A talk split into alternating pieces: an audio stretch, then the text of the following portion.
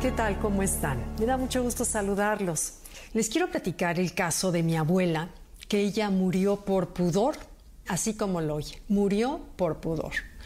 Mi abuela era una mujer norteña que siempre fue recia y todo, pero para ella la virtud más importante era el pudor. Entonces, para ella pensar que un doctor la pudiera ver desnuda, bueno, era impensable.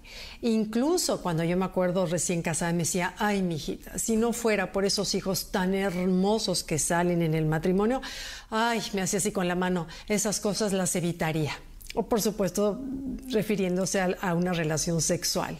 Entonces, para ella el pudor del cuerpo de la mujer era, era muy importante, pero bueno, tan es así que le costó la vida. Mi abuela muere a los ochenta y pico de años y cuando muere mi mamá me dice, Gaby, nos impresionó ver una llaga negra que tu abuela tenía en el seno derecho de algo, por supuesto era un cáncer de mama, que nunca dijo. Ella nunca se lo mencionó a nadie. Me impresionó saber cómo, a qué grado mi abuela llevó ese pudor o esa prudencia para al grado de morir a causa de eso. Los doctores dicen que si eso se hubiera detectado a tiempo, quizá pudo haber vivido más tiempo o con menos molestias como seguramente las habrá tenido sin haberle dicho nada a nadie.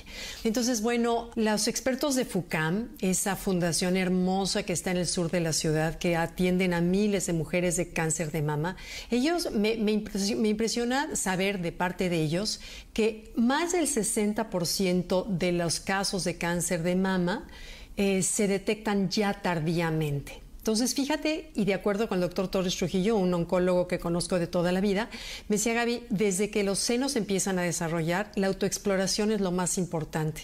Y a veces se nos olvida, lo dejamos, pero tú te imaginas lo que podría salvarnos la vida Imagínate que también de acuerdo a los datos, cada dos horas y veinte una mujer mexicana se muere por cáncer de mama. Tan sencillo como es hacer una autoexploración mamaria cuatro días después de que termina tu periodo.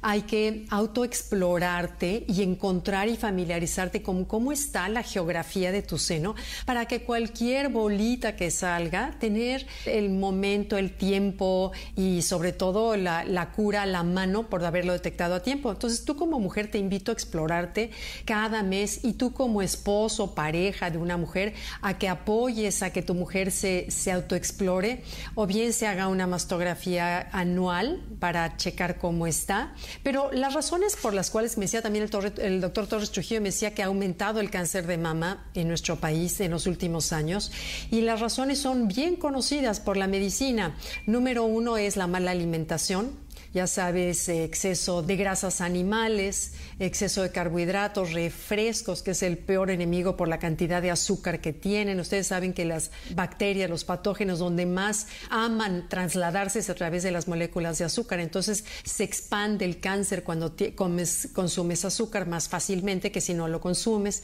También el tabaquismo, el alcohol, el exceso de alcohol, el sedentarismo. El sedentarismo es de lo que más se sabe hoy causa enfermedades y en especial cáncer de mama, y el estrés. El estrés ya saben que eso mata cualquier o provoca miles de enfermedades, miles, miles. Entonces, bueno, el estrés, por eso hay que meditar, por eso hay que salir a la naturaleza, por eso hay que estar tranquilas, procurar emociones armónicas, vigilar nuestros pensamientos, uh, no pensar con temor que como en mi familia hubo algo de cáncer de mama, yo lo voy a tener, porque acuérdense que el temor tiene el poder de atraer aquello que le temes.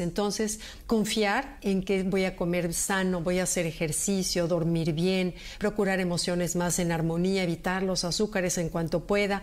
Y esa va a ser la mejor forma de evitar que tengamos cáncer de mama, así como una autoexploración mamaria. Entonces, bueno, yo pienso que todos nos vamos a morir, pero morirnos como mi abuela por ignorancia, por desidia o por prudencia, creo que, no vale la pena. Así que te invito a autoexplorarte. Gracias. Bye bye.